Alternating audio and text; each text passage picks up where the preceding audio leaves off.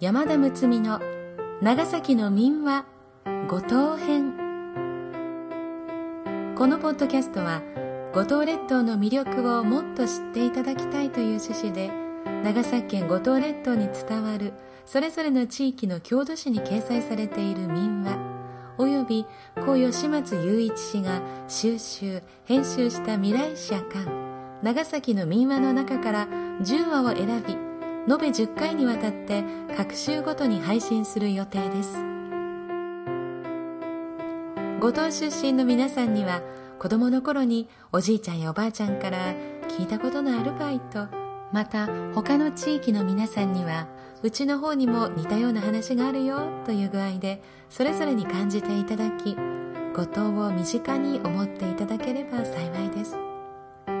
そもそも万葉の時代から長崎五島はこの世の楽園として亡き人に会える島としても知られていました。空海。そこには遠い昔と同じピュアな世界が今も広がっています。長崎港からちょっと足を伸ばして極めつけの癒しの空間はいかがですか？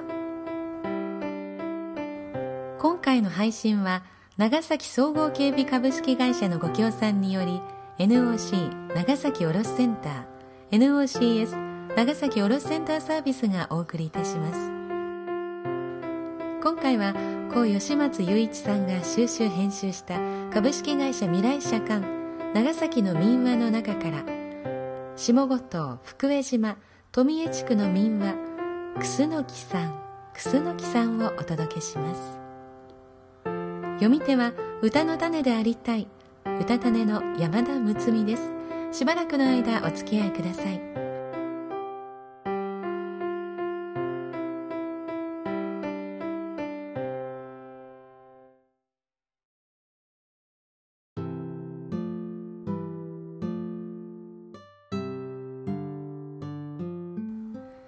楠木さん楠木さん。これは富江町の山下あたりのおじいちゃんたちが決まって孫たちに話して聞かせるお話です。昔一人の若い漁師が住んでいました。ここいらあたりでは年が押し詰まってくると必ず富江のご漁師様にイノシシを一匹献上することになっていました。今年もイノシシばあげんばこう言って若い漁師は山のイノシシの通りそうな道に柵を作っておきました。でもどうしてもうまい具合にイノシシがかかりません。明日はいよいよ大晦日。今日中には一匹捕まえんば。と言って朝から家を出かけようとするとおかみさんが「今日は赤ん坊が生まれるかもしれんから出かけんごとしてください。一人では心細かから」と頼みました。しかし漁師は除夜の鐘の鳴るまでにはどうしてもイノシシをさめんばならぬ。辛抱してくれ。と言い残して気が進まないながら家を出ました。山の方に登っていくとにわかに空が真っ暗に曇って大粒の雨が降り出しました。ずぶ濡れになって走っていると道端に一本の大きなクスノキがあって根っこのところは大きなホラ穴になっています。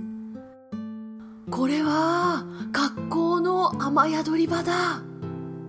とクスノキさんクスノキさん雨が止むまでどうかこのあなたの木のうろの中に宿を貸してくださらんか。と言いますと、クスノキは、ああ、いいとも、いいとも。といった具合に大きな枝を二三度横にゆすりました。やれやれ、と体を横にして寝ていました。雨は前よりも激しく降っています。しばらくすると外の方でガヤガヤ話す声がするので目を覚まし聞くともなく耳を澄ましていると「クスノキさんクスノキさんこんばんは山下にお産がありますが一緒に行きませんか？するとクスノキは前から決まっていたお産だから行きたいのは山々だが今日はあいにくとお客さんがある。私が出かけたら客が濡れて困るから行かれ。お前たちだけで行っておいでよ。それは残念。今度はガヤガヤと山を下っていく様子でした。漁師はこれを聞いてはてお産というのは俺のうちんことかしれん。でもこの土砂降りじゃここを出ても行かれん。と思案しているとまたガヤガヤ帰ってきた様子です。楠木さん楠木さん生まれたのは男の子でしたよ。それはそれはご苦労さん。ところが残念なことにその子は7つの年の3月3日までの寿命でそれから先は生きられませんばい。と言うと遠くの方へ行ってしまいました。その子はおれん子かもしれん大変なことを聞いてしまった。と若い漁師は雨の中に飛び出してずぶ濡れになって家に帰ってきました。うちでは玉のような赤ん坊が生まれておかみさんはほっとしているところでした。ああよかったと夫婦して喜び合いました。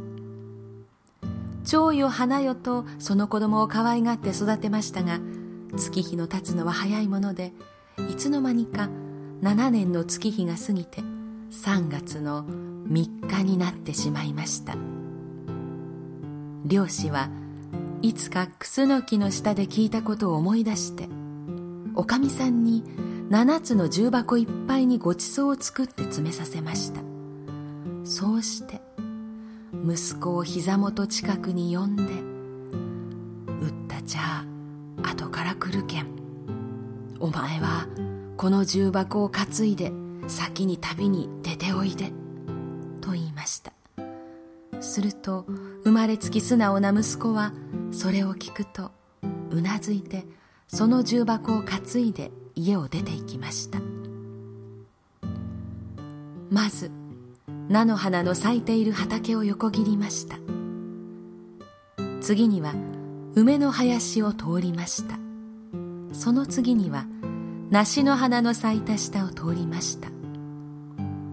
おしまいに桃の花がいっぱい咲いている丘の上に出ました。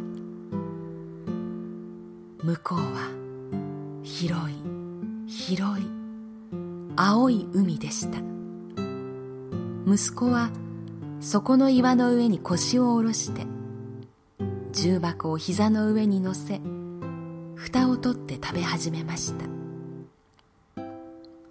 するとにわかに向こうの海が白く泡立ってむくっと化け物が現れやがて化け物は丘の上に這い上がってきました。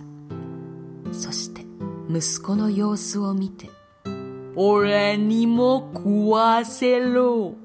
と言って重箱の中のごちそうを食べ始めましたそうして一つずつ重箱の蓋を取ってみんな食べてしまうと化け物はお腹をさすりながらお前を食うつもりで海の中から出てきたがごちそうを食べすぎて腹がいっぱいになってしもうた。代わりにお前には88歳まで寿命をやる。お前はな、88歳までお日様が拝めるぞ。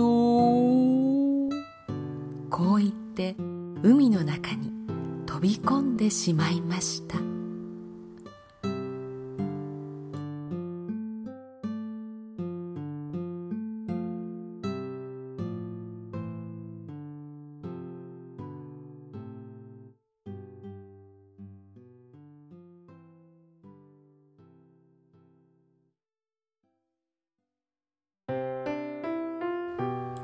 の配信は長崎県内警備業界のリーダーとして契約先の皆様に安心と安全をお届けする長崎総合警備株式会社のご協賛でお送りしました。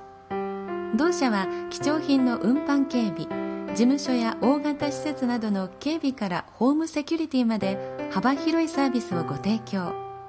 その他にも小学生を対象としたアルソック安心教室も開催されています。守りのプロとして多種多様な技術を取り入れ社会の変化を迅速に読み取りそして対応する。この姿勢にお客様から熱い信頼が寄せられています。詳しい警備内容お問い合わせは同社ホームページ http コロンスラッシュスラッシュ www.nsk-nt.co.jp スラッシュ index.html までアクセスください。次回の配信は故吉松雄一さんが収集編集した株式会社未来社館長崎の民話の中からうぐいす娘とかっぱ祭りをお送りします。さて今回のこのお話私は大好きです。また民話の魅力が深まったような思いでいます。森にも海にも自然には神様がいて、まあ、精霊がいてその声を聞けるものは幸せなんじゃないかなという思いがあるんですけれどもこの若い漁師はその声が聞ける人だったんですね。だからこそ最終的には息子の寿命を延ばすことができる知恵をいただいたんですよね。その神羅万象あらゆるものを教科書として自分の人生に取り込んでいくそういう人生を送りたいなと日々思っています。